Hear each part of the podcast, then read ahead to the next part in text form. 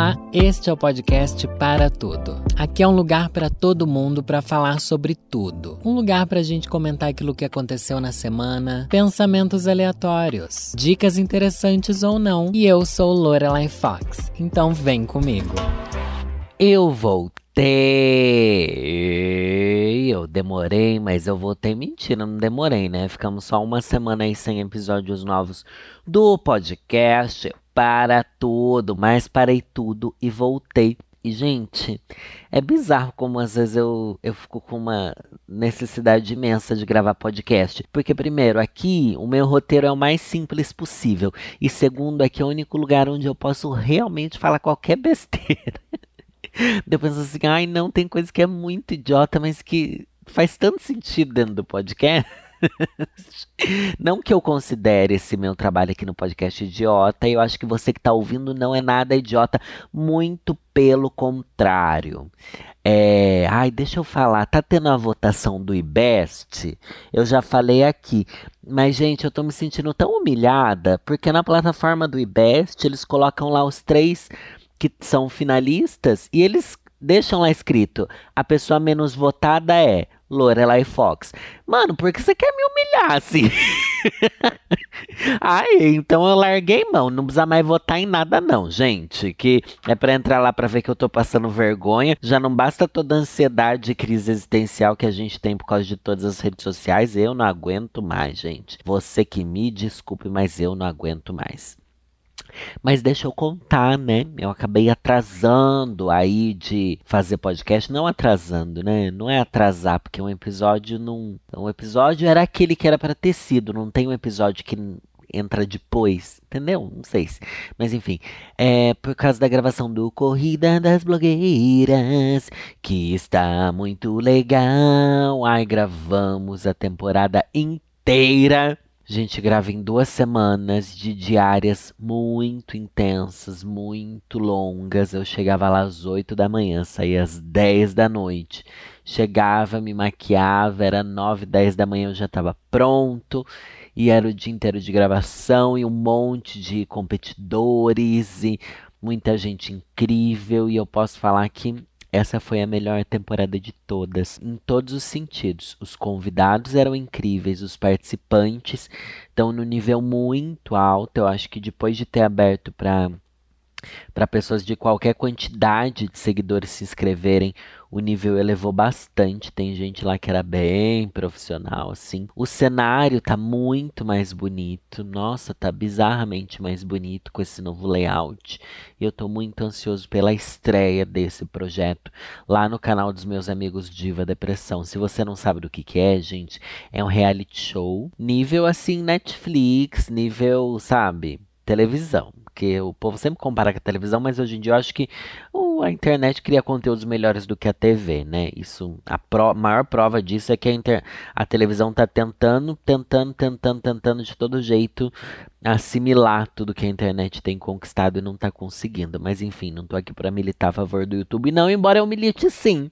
Porque eu gosto muito do YouTube, gente, mas voltando. Nesse reality show entram candidatos que são youtubers, influenciadores, tiktokers, instagramers, pessoas que criam conteúdo na internet e que queiram essa visibilidade, sabe? Que queiram participar do, da maratona de episódios. Cada episódio tem desafios a ver com esse universo das blogueiras. Então tem dia que você tem que fazer uma publi, tem dia que você tem que fazer um vídeo de make, tem dia que você tem que editar um vídeo curto para suas redes com um tema tal e tem um briefing e tem um tempo curto e enfim, é um grande caos, mas esse ano, gente, vai estar tá melhor ainda. Então vocês podem podem confiar. E quem for daqui de São Paulo, no dia da estreia, que é o dia 8 de novembro, a estreia vai ser num cinema aqui em São Paulo. Já tá tudo nas redes do Diva Depressão. E depois vocês vêm lá, mas é. Seria muito legal. Vai ser um cinemão. Ai, que delícia, um cinemão, bicha. E a gente vai estar tá toda montada lá para todo mundo assistir em primeira mão no cinema. Enquanto a gente tá vendo no cinema, também vai estar tá rolando a estreia no YouTube. Então dá para vocês assistirem. Quem não puder vir aqui em São Paulo, óbvio que vai estar tá no YouTube, enfim. Mas é isso, tô muito feliz e tô assim, sugado, gente. E no último dia, ai gente, a gente chorou tanto, teve tanto surto, teve tanta briga. E esse ano, ao contrário da. Ai, não sei nem se eu posso contar. Ao contrário dos outros anos, onde os participantes causavam, tretavam e tal, esse ano teve, teve sim. Mas sabe o que também teve? Olha, a gente tretava nos camarim, a gente que era os jurados, viu? Porque esse ano foi muito difícil julgar as pessoas. Foi muito, muito bizarro, assim, da gente não conseguir chegar no, numa unanimidade sobre as provas e da gente tretar e da gente. Epa, epa, não, não, não.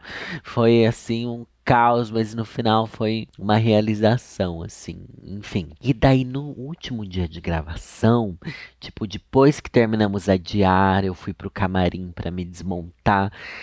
Eu falei assim: ai, vou limpar meus pincéis. Tava lá no camarim como se ia limpar meus pincéis. Ai, vou arrumar minhas coisas direitinho. Ai, vou desembaraçar essa peruca. Ai, eu acho que eu, eu comecei a enrolar porque eu não queria voltar. Eu não queria sair da gravação e voltar para casa, não queria. Não queria. E eu me vi na terapia de novo, sabe? Já faz mais de um ano que eu não faço terapia, mas me veio muito assim, eu na hora eu saquei o que estava acontecendo, eu não queria voltar para minha vida real, não. Porque foram ali duas semanas de imersão mesmo sabe? Nem em casa eu tava voltando, gente. Eu peguei um hotel para ficar lá do lado da G Studio. Então eu chegava da gravação, ia pro hotel, dormia, voltava pra gravação. Eu vivi outra vida. Eu fiquei longe do meu celular todos esses dias, assim. É, longe mesmo, deu ter vários problemas por isso, inclusive, que eu não respondi coisas importantes. Mas é essa que era a questão. Eu tive uma desculpa. Não é uma desculpa é uma justificativa que eu não tenho na vida real. Na vida real é tipo, ah, você devia ter visto, porque você, né? Tá aí, é seu trabalho ver aí as coisas que te mandam no WhatsApp, as coisas que você tem que responder, responder e-mail, não sei o que. Não sei... Ai, nem abri meu e-mail ainda, gente. Eu não vou abrir, não. Agora que eu lembrei do e-mail, Deus me livre. Mas enfim, daí como eu estava nesse processo imersivo, era tipo, gente, estou aqui fazendo algo que eu realmente não posso dar conta de absolutamente mais nada na minha vida. E isso foi tão libertador, porque embora o processo lá de gravação fosse muito intenso, mesmo da gente ficar muito cansado no final do dia, assim, apagando, sabe? Apagando mesmo. Eu chegava no hotel, eu simplesmente apagava, gente. Mas era é como se eu tivesse tirado uma férias da vida real. E isso foi tão bom tão bom uma férias onde você realmente não pensa mais em nada do, do seu dia a dia. Não pensei na bagunça que tá na minha casa, não pensei que eu quero me mudar de casa, não pensei nos problemas com a minha família, não pensei nas tretas e na, na minha doença do meu dedo, não pensei em nada disso. E daí foi muito legal. Embora fosse muito mais cansativo do que a minha vida real, a vida real tem um esgotamento mental que tá assim, tipo, ai. Daí o povo sempre comenta nas redes, Lorelai, você precisa voltar pra terapia. Não comente isso pras pessoas.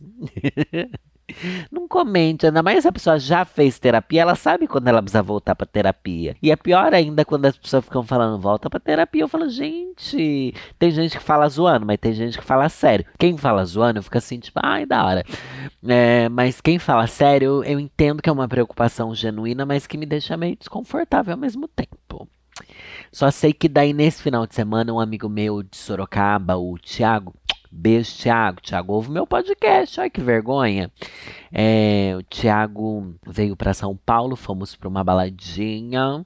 Fomos para uma festa, na verdade. E. Ah, não foi tão legal quanto eu esperava. Foi bem chato mesmo. O ingresso da festa era mais de 160 reais.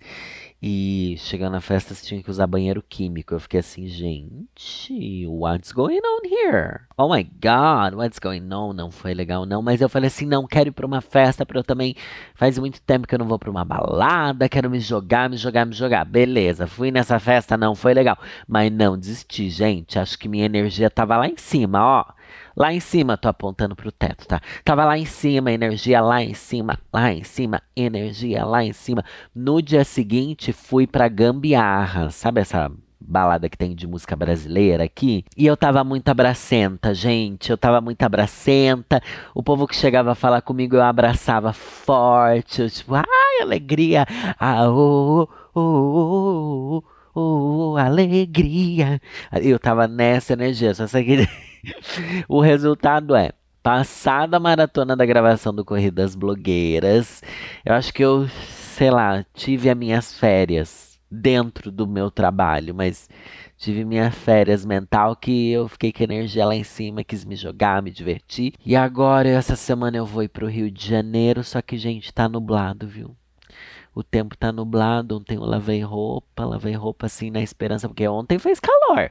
Hoje é terça-feira que eu tô gravando isso daqui, tá? Lavei roupa na segunda, falei assim, nossa, segunda tá calor, na terça então a roupa vai secar torando. Minha filha, o dia acordou nublado, acordou São Paulo, acordou triste, acordou arrependida. Amanhã tenho que ir pro Rio, porque eu vou fazer uma palestra lá e já volto na sexta-feira. Estou com medo de voar nesse nesse tempo assim meio nubladoso, assim, tá meio meio difícil aqui. E eu também, gente, toda vez que eu penso assim, tá, estou contando no podcast que estou com medo de voar de avião por causa do tempo nublado. Embora eu saiba que o tempo nublado pode fazer principalmente ter uma turbulência e tal, não necessariamente um acidente de avião, porque tempo, inclusive estou vendo um avião agora, dá para eu ver aqui a rota dos aviões descendo no, no aeroporto daqui de onde eu moro. Mas enfim, eu tenho medo de eu gravar isso e depois meu avião cai, o povo viralizar meu podcast falando assim: você fez uma premonição. Eu não gosto de premonição, gente. Não gosto, não gosto, porque nunca se sabe o que, que a gente está fazendo que é uma premonição ou não. Nunca se sabe. Às vezes você sonha com uma coisa, você quer uma coisa, é, e você comenta com alguém ali na inocência, vira uma premonição. É que a gente sempre acha que premonição é algo muito ruim. Inclusive, esse vídeo está gravado pro meu pro meu podcast. Meu podcast não, pro vídeo tá gravado pro quê, Danilo? Concentra aqui. O vídeo tá gravado pro meu canal do YouTube sobre premonições. É hoje que vai sair esse vídeo? Acho que é hoje, terça-feira. Sabe essas premonições famosas que fizeram aí? Tipo, ah, os Mamonas Assassinas tiveram uma premonição, não sei quem teve premonição, não sei o que então vai rolar esse vídeo. Depois de eu gravar esse vídeo, ler aquele roteiro, eu fiquei ainda mais encafifada. Fiquei bem encafifadinha, viu? Fiquei porque complicado. Complicado, nunca se sabe o que é uma premonição ou não. Falando em premonições, também saiu no meu canal do YouTube o episódio sobre as profecias de Nostradamus é um dos episódios do meu projeto especial, Arquivo Oculto, que tá indo muito bem nas minhas redes. Eu tô muito feliz que vocês engajaram, mas se você só ouve o podcast, não costuma ir pro meu canal, tá tudo bem, mas tenta ir ver pelo menos o Arquivo Oculto, gente. Novos episódios toda segunda-feira de outubro. Tá muito legal, tenho muito carinho por esse projeto já tá confirmada a segunda temporada, a louca, porque quem decide sou eu, né?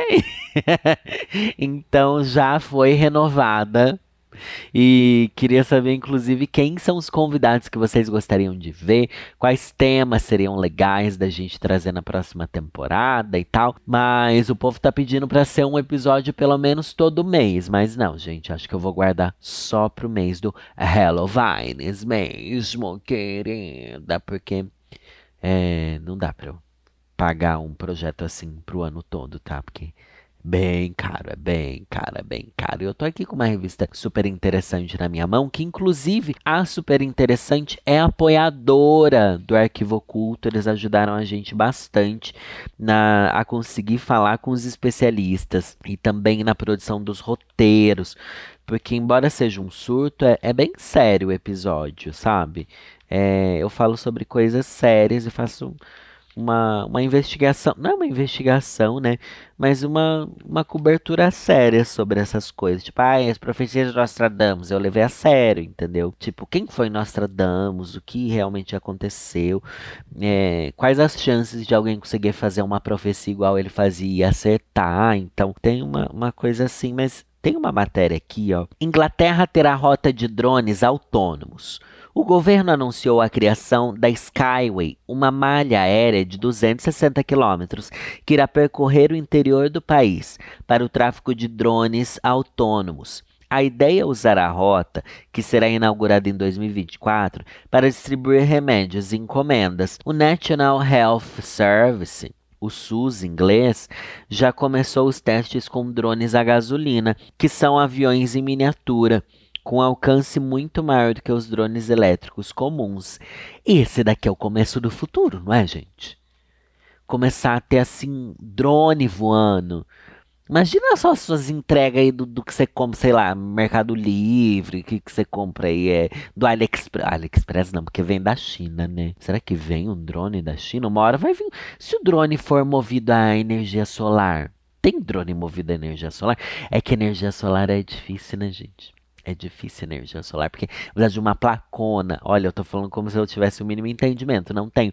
Mas eu achei muito legal essa ideia de drones. Só que a coisa de ser gasolina vai causar uma poluição a mais. Porém, eu acho que é melhor a poluição de um drone do que a poluição de outras coisas, né? De tipo um navio ou carro que vai transportar sua encomenda. Só que será que se os passarinhos veem os drones voando, eles confundem com outros passarinhos?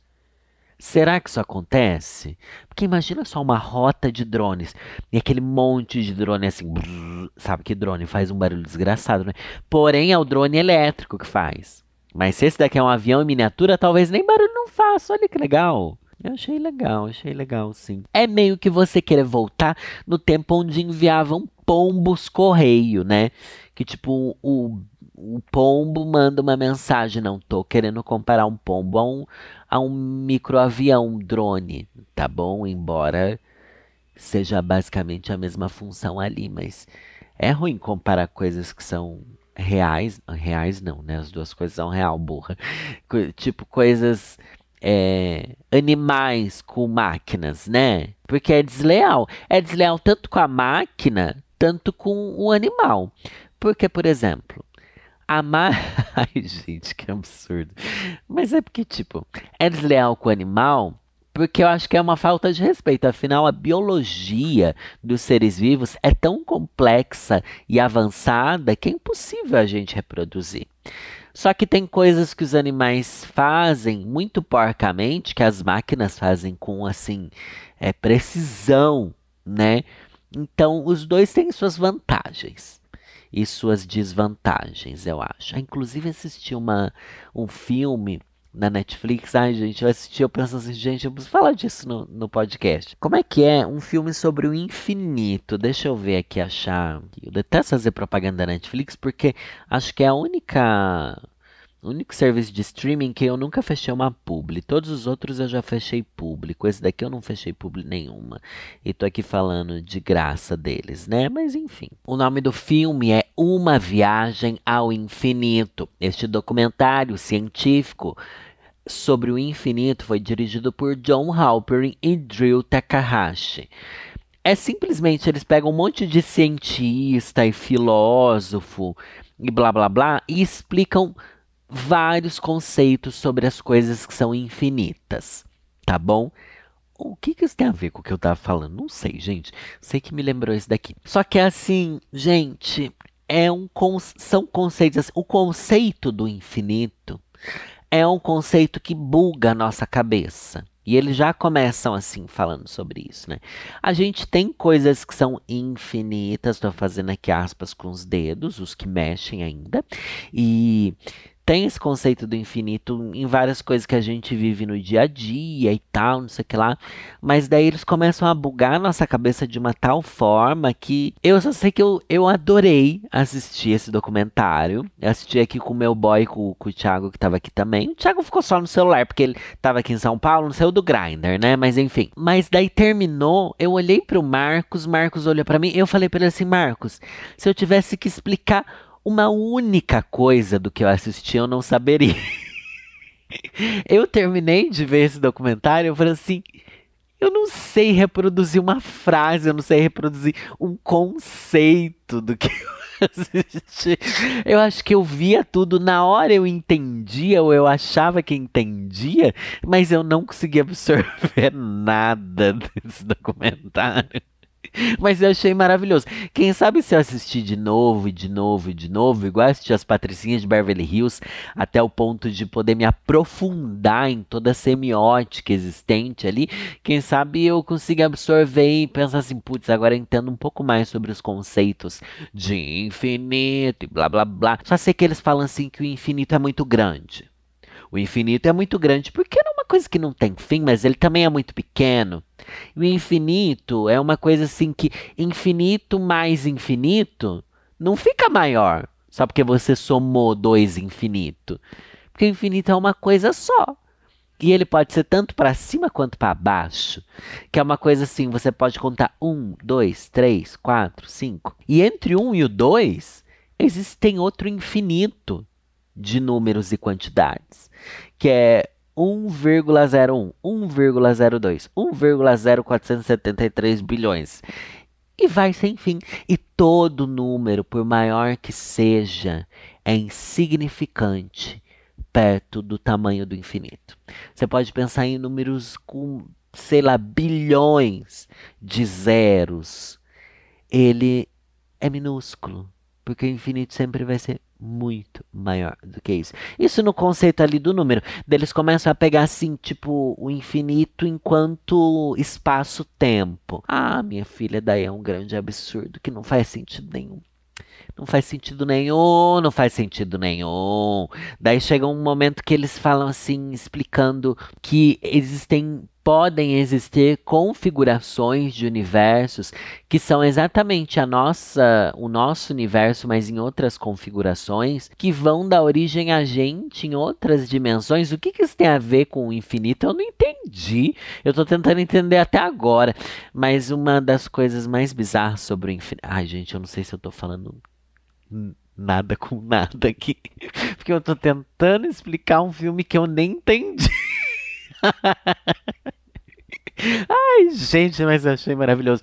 Daí tem aquela coisa de você pensar assim, o, o universo é infinito.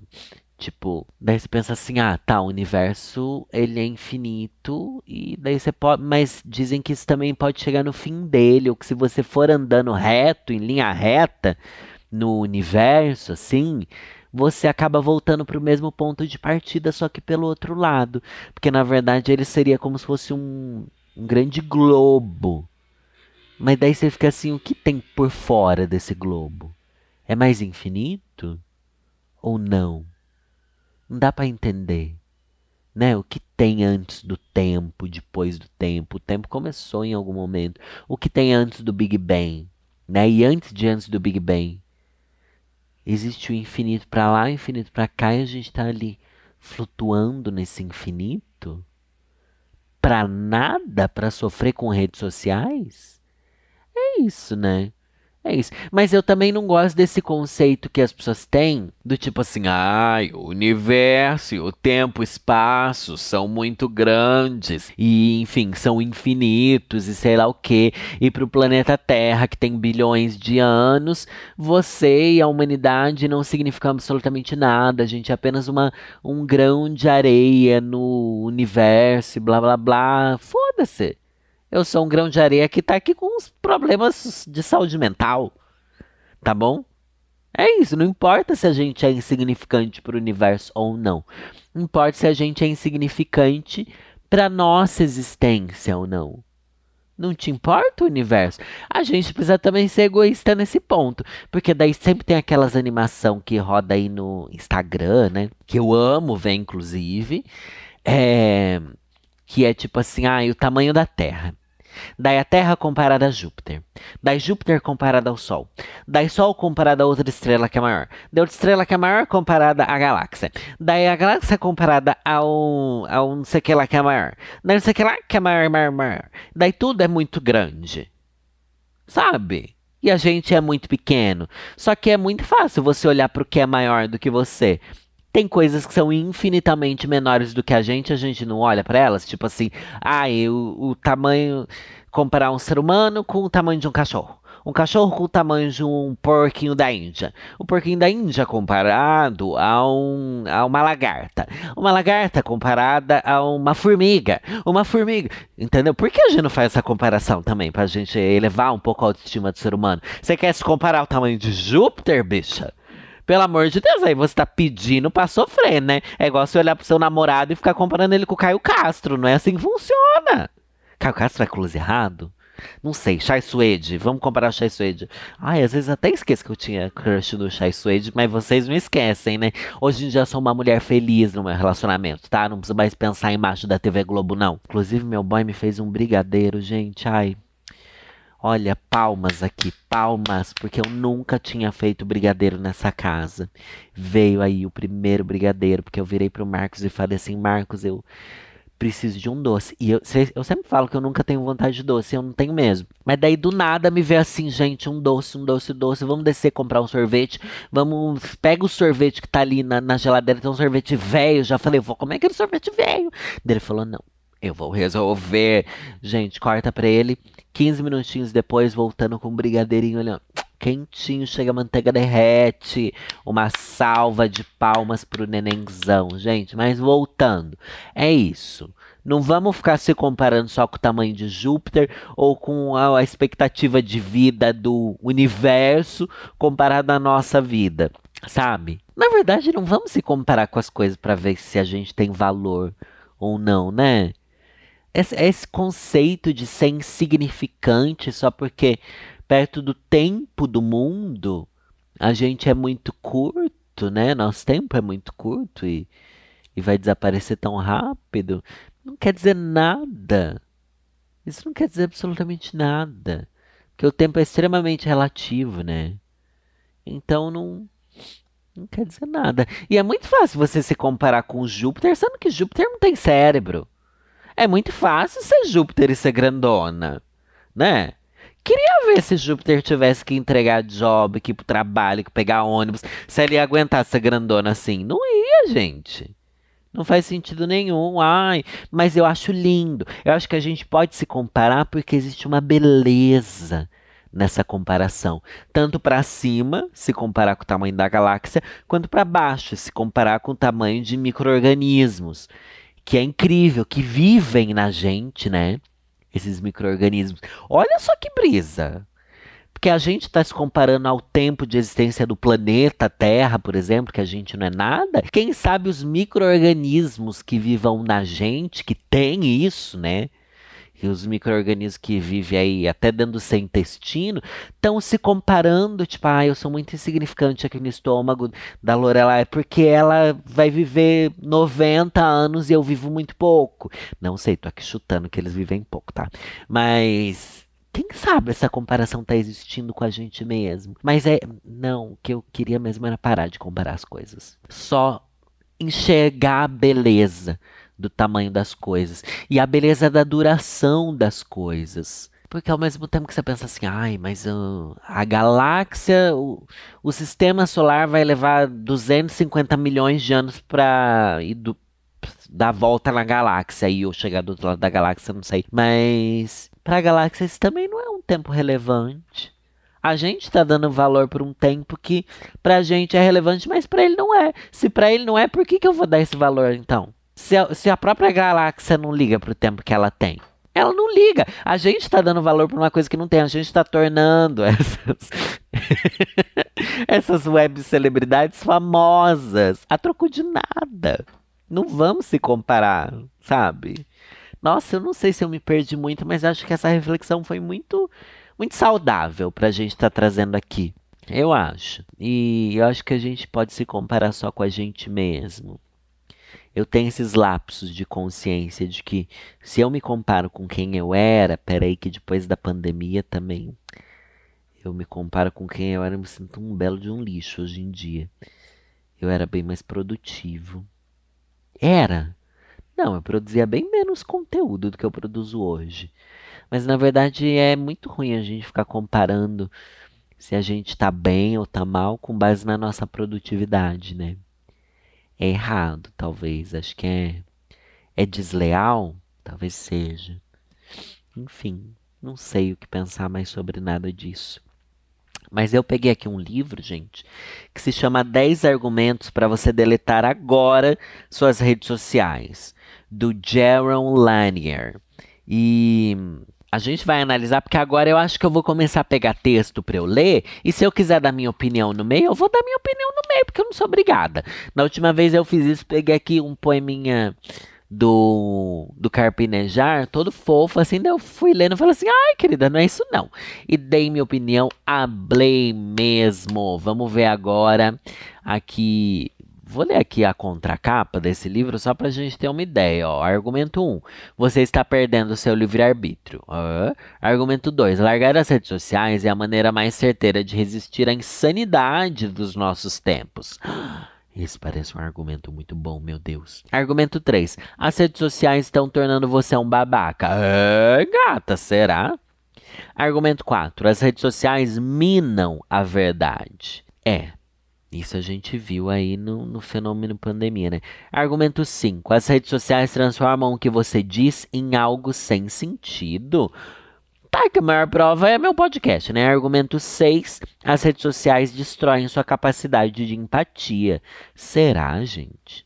Argumento 7. As redes sociais deixam você infeliz. Ai, acho que esse livro tá me deixando infeliz. Argumento 8. As redes sociais não querem que você tenha dignidade econômica. É, a militância chegou aqui também. Argumento 9. As redes sociais tornam a política impossível. E argumento 10. As redes sociais odeiam sua alma. Estou extremamente curioso para ler esse livro. Não vou ler ele inteiro agora. Mas, por favor, não deixe as redes sociais, porque eu dependo delas para eu sobreviver, tá bom? Ai, socorro. Vamos, eu vou ler a introdução desse livro. Lembrando que se você gostou desse episódio, avalia ele positivamente. Não sei onde você ouve. Esse daqui é um podcast do Globoplay. E, mas você pode ouvir em qualquer plataforma de áudio aí que você gostar. Então, se você se inscrever no podcast, sabe? Seguir o podcast aí onde você costuma ouvir ele, também avaliar os episódios, é muito bom. Então vou ler a introdução do livro 10 argumentos para você deletar agora suas redes sociais. Vamos começar com gatos. Os gatos estão por toda parte na internet. Estão nos memes mais difundidos e nos vídeos mais fofinhos. Por que mais os gatos do que os cachorros? Os cachorros não foram até os humanos antigos implorando para viver conosco. Nós os domesticamos. Eles foram criados para serem obedientes, aceitam ser treinados, são previsíveis e trabalham para nós. Isso não é nenhum demérito para os cachorros.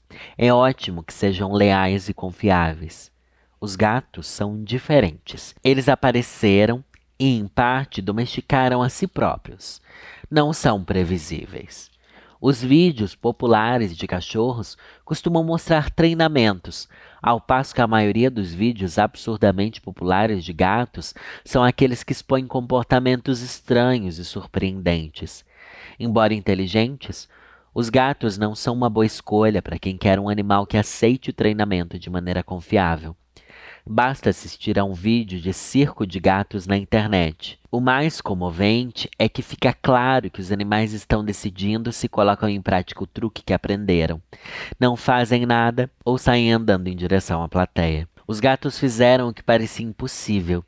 Se integraram ao mundo moderno de alta tecnologia sem se entregarem. Eles ainda estão no controle. Você não precisa se preocupar que algum meme furtivo produzido por algoritmos, pago por um oligarca sinistro e oculto, passe a dominar seu gato. Ninguém domina seu bichano, nem você, nem ninguém. Ah, como gostaríamos de ter essa segurança não apenas em relação a nossos gatos, mas a nós mesmos.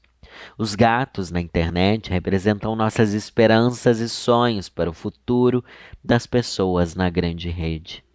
Ao mesmo tempo, ainda que a gente adore os cachorros, não queremos ser como eles, pelo menos no que se refere à relação de poder com as pessoas. Tememos, porém, que o Facebook e redes afim estejam nos transformando em cachorros. Quando do nada fazemos alguma coisa desagradável na internet, podemos considerar isso uma resposta a um apito de cachorro, daquele tipo que só pode ser ouvido por eles. Temos medo de ficar sob algum tipo de controle obscuro. Este livro é sobre como ser um gato, à luz das seguintes perguntas: como permanecer independente em um mundo onde você está sob vigilância contínua e é constantemente estimulado por algoritmos operados por algumas das corporações mais ricas da história, cuja única forma de ganhar dinheiro é manipulando seu comportamento? Como ser um gato apesar de tudo isso? O título não mente. Este livro apresenta 10 argumentos para você deletar todas as suas contas nas redes sociais. Espero que ajude. E mesmo que você concorde com todo o meu raciocínio, pode ser que ainda queira manter algumas contas. Enquanto gato, você está no seu direito.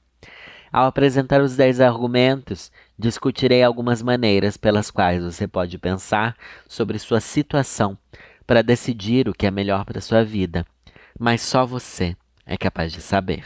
É, gata. Gata é ótimo, né? Agora eu tô bastante curioso. Mas realmente essa relação de gatos, porque o gato não tá nem aí pra nada, mas a gente é uns cachorros domesticados pelas redes sociais. Os próprios criadores são domesticados. Talvez sejam mais ainda domesticados. E o apito de cachorro que a gente ouve, talvez seja o apito do cancelamento ou do flop. Não sei, mas gostei bastante da introdução. E para mais dicas de livros, me siga nas. Ah, louca, um beijo, gente. É nessa que eu vou.